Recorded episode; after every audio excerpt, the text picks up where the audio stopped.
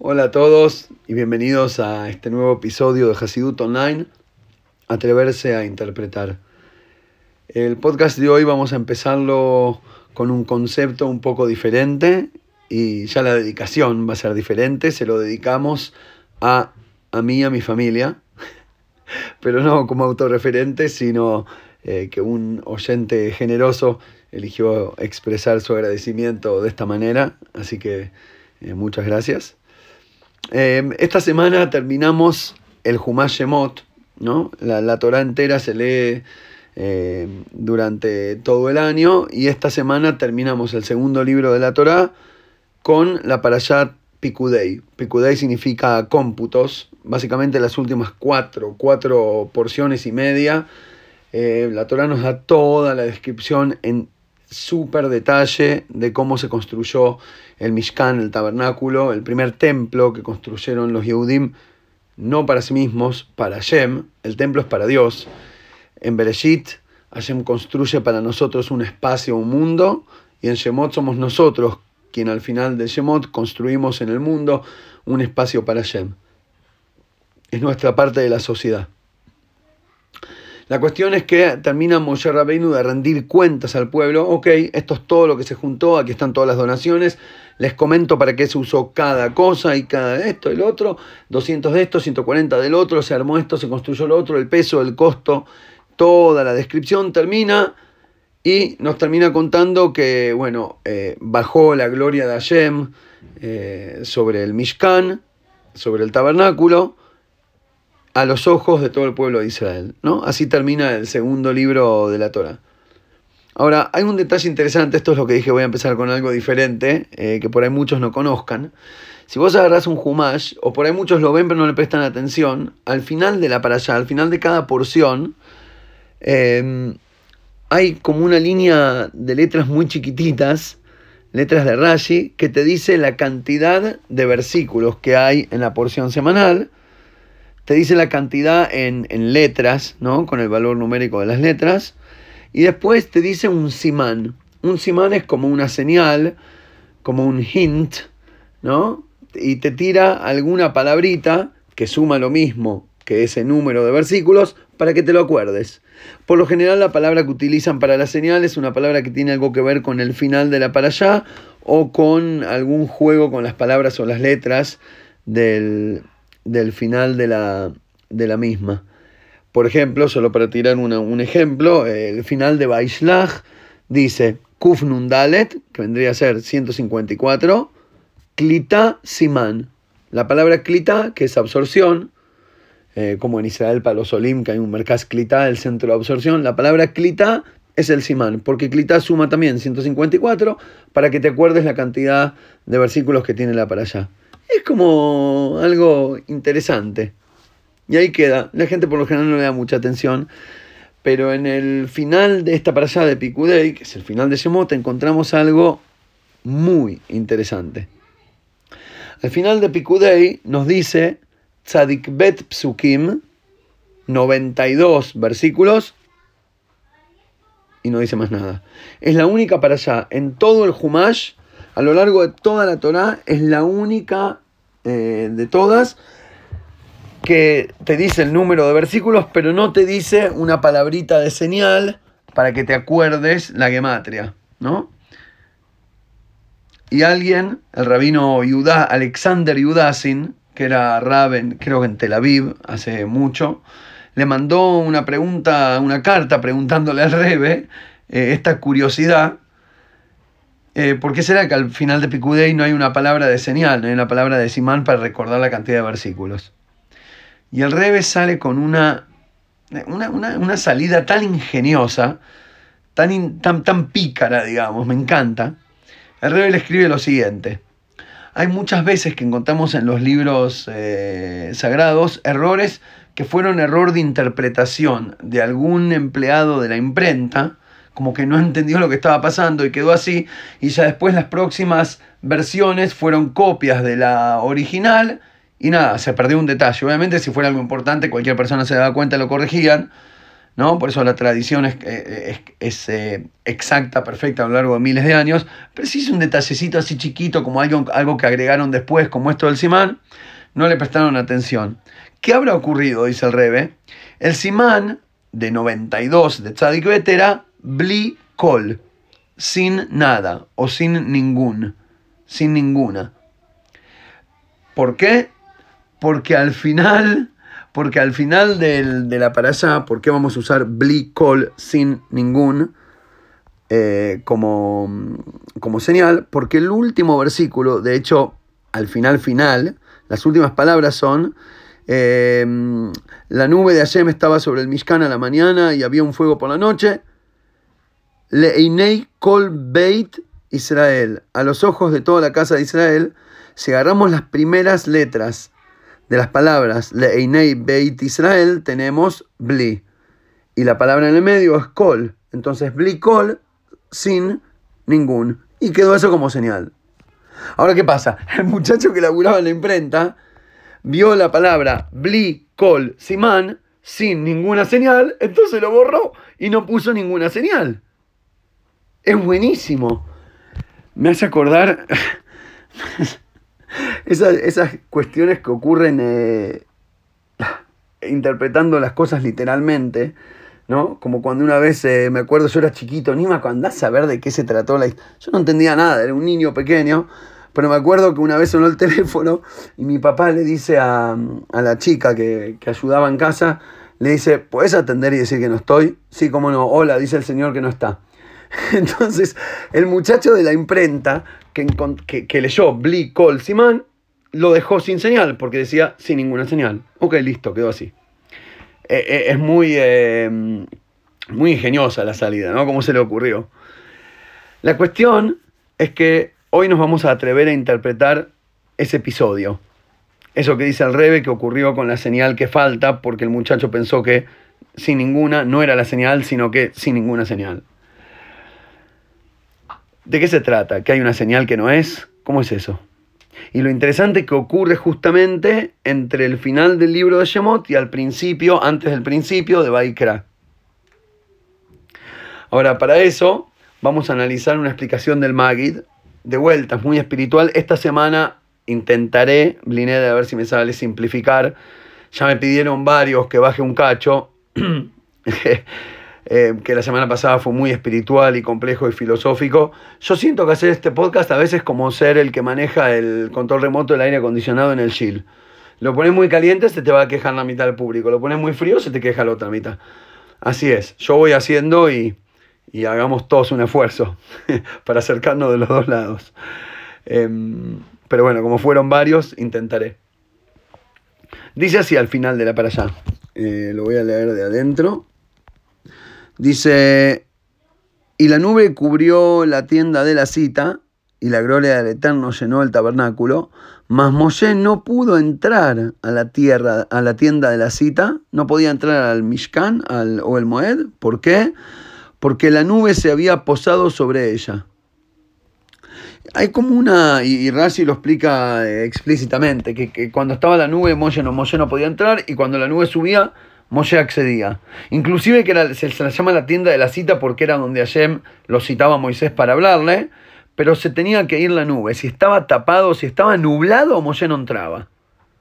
No había lugar para él, había como una oscuridad. Explica el Magid que antes de la cita con Hashem hay una nube. Para explicarlo, trae un pasuk hiper enigmático en Yehezkel. Pasamos a, Ezequiel, se dice en castellano, si no me equivoco, eh, al principio, él tiene su, profecía y dice, mm, mm, mm, y la, la mano de Hashem estuvo allí sobre él, y he aquí que un viento tempestuoso vino del norte, una gran nube y un fuego llameante, y un resplandor, sigue diciendo, y un resplandor, resplandor rodeándolos y dentro de estos como la luminiscencia pura del fuego. La palabra ahí es hashmal, a mí me apasiona que la traducción, la primera traducción eh, de la Biblia, digamos, fue al griego por los 70 sabios griegos, famosa historia, y ahí lo tradujeron al hashmal como electrón. Y literalmente es como lo que hoy llamamos en hebreo moderno Hashmal es electricidad. Llama mucho la atención que varios de los mefarshim, de los exégetas, cuando explican la palabra dicen Dabar Baolamhu, hay uno que dice así, es algo en el mundo, pero no hay quien pueda definirlo o explicarlo. Podría agregarse en la palabra todavía, maravilloso, ¿no? Que ellos ya sabían que había algo que parece al brillo del fuego, que parece como un rayo, que tiene como una energía parecida. De hecho, leí todo un estudio eh, de, la raíz de la palabra y de, cómo, de dónde viene y demás, pero no, no, no viene al caso ahora. La cuestión es que dentro de esa descripción impresionante de Heskel, dice que primero hubo una nube y después un fuego llameante. Y el Maggie de Message explica que muchas veces nos ocurre eso en el servicio Shem. A veces se nos viene la nube negra, como que se nos tapa, puedes llamarlo como sea. Se te complica o te complica solo, te toca experimentar una oscuridad. Pero hay que saber que esa nube, aunque no te deja entrar a lo del Moed, es la nube que precede a la luz, al fuego. Y en el fuego sí está la revelación de Hashem. Es decir, a veces uno no se siente, él lo dice ahí con el ejemplo de uno no siente ganas de rezar y uno en la conexión no conecta y es muy incómodo conectar sin conectar en todos los ámbitos, entre personas, en la pareja, con Hashem, con uno mismo. Estar sin estar es incómodo, no conectar con, como corresponde. Eh, y con todo eso, si te esforzás, si seguís adelante, si no te caes en el momento que hay nube, vas a poder acceder al fuego que viene después con esta luz eléctrica y maravillosa. Porque la revelación que viene después de la oscuridad ilumina más. Entonces, número uno, tenía aguante para los procesos largos. No te quiebres al principio, apenas ves que se viene la nube, uh, ya fue, cancelemos todo. No, no, no, aguantá. Y aguantar significa seguir, seguir con paciencia, seguir trabajando, esforzándose, buscando, cavando profundo adentro de uno mismo y de la realidad y vas a terminar encontrando eh, eh, aquella, aquel resplendor.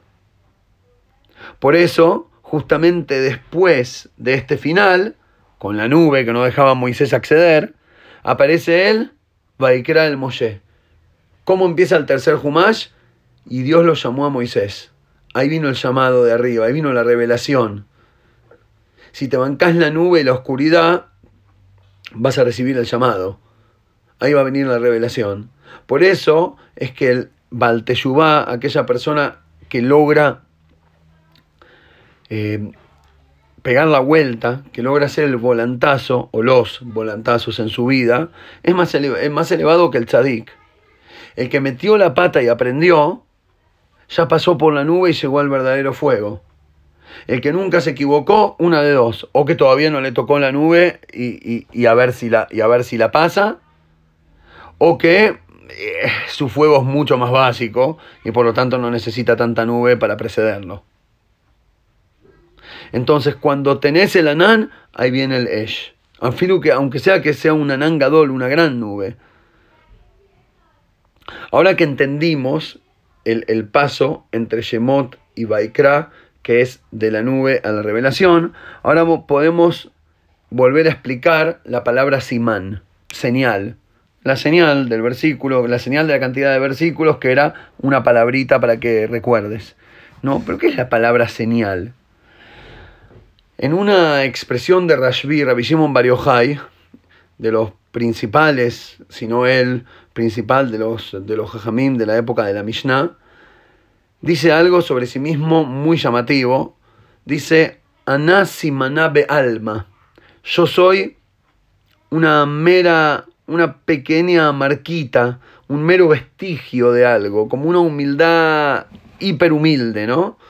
Interesante que en hebreo la palabra bealma eh, literalmente en arameo hebreo significaría en el mundo, pero se refiere a cualquiera. Es como decir, un pibito del mundo es como decir un pibito cualquiera. Yo soy una, una mera miguita de pan.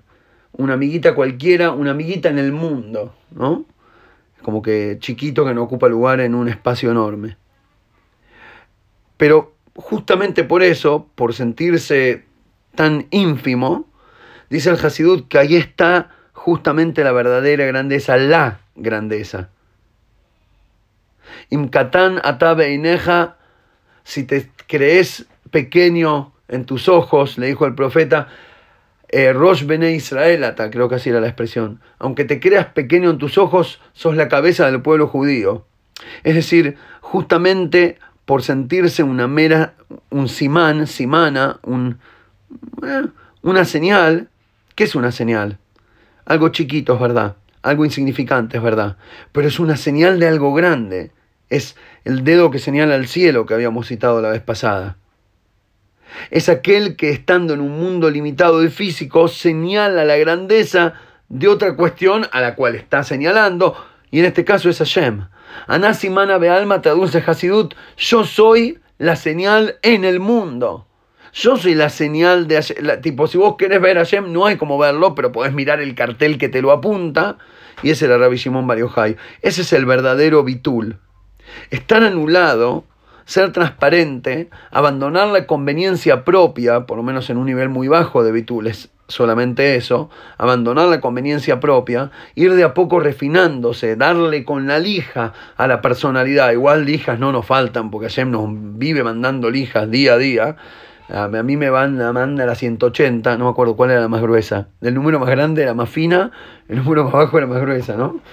Eh, te, manda la lija de, de 20, de 40 y te raspa todo, pero está buenísimo pues te va quitando la suciedad del vidrio, te va quitando el color, te va quitando el tono específico que le pones con tu personalidad, con tus traumas, con tu mochila, y de a poquito te vas la vida y vos mismo si aprendés de la vida, que la vida es básicamente Hashem hablándote, si te dispones a escuchar el Baikra, entonces vas a entender que todos esos desafíos son lijas para hacerte más transparente y por ende mejor.